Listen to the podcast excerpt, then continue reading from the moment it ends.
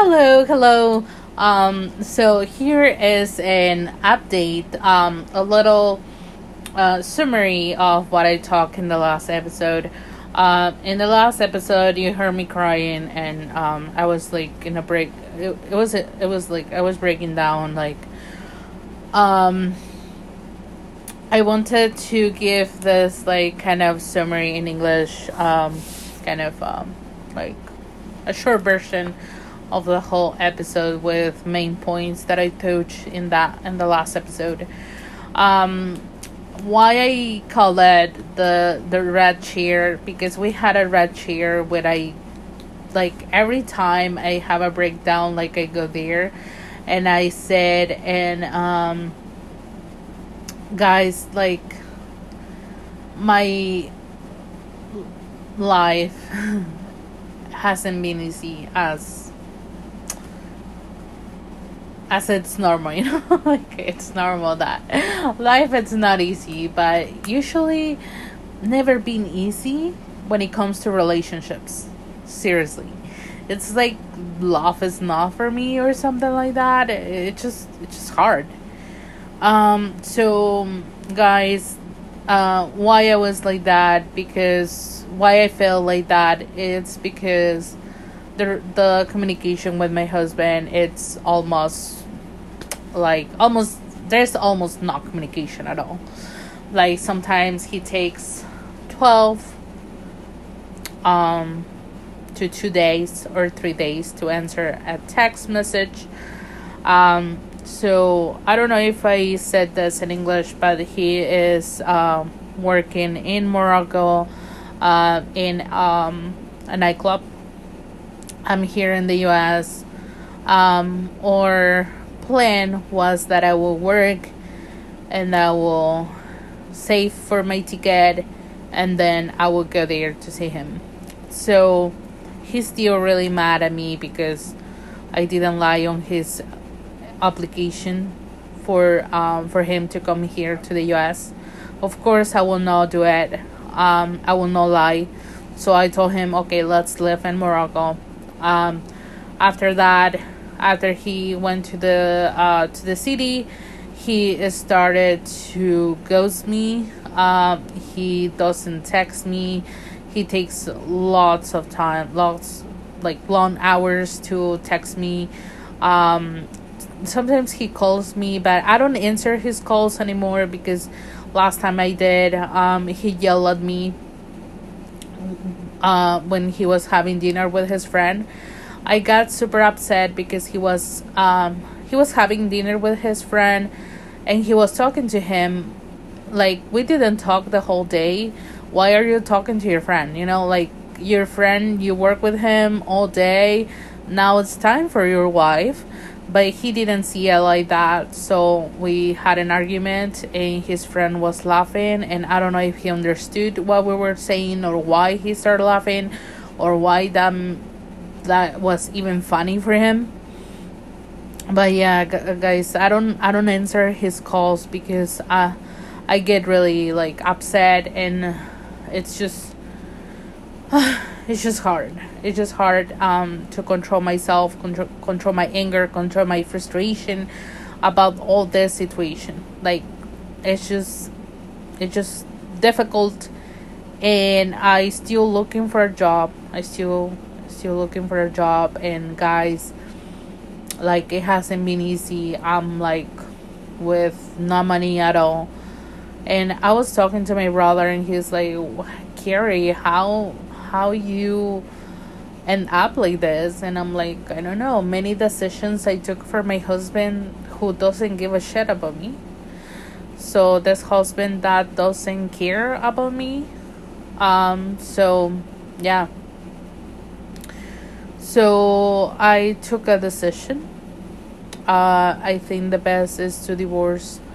Um, I, guys, um, the whole podcast, I, I've been talking about how, like, all the things I have done for, for him, all the things I have done so we can be together but guys okay let's say i can i can buy a ticket and go there but for what for someone that doesn't love me uh, I, I'm so upset with him.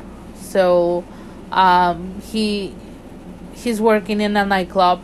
I told him I, I was not okay with that. He says that because I don't trust him. Even if I trust him. Even if I I don't know, I don't I don't want that. Uh, it's it's hard. It's hard when it comes to to that because like okay, let's say I try to to, to believe in him and all that stuff, but all my experiences, I don't know, it's hard for me. It's it's it's really hard. So, and he doesn't understand that. He doesn't understand my anxiety.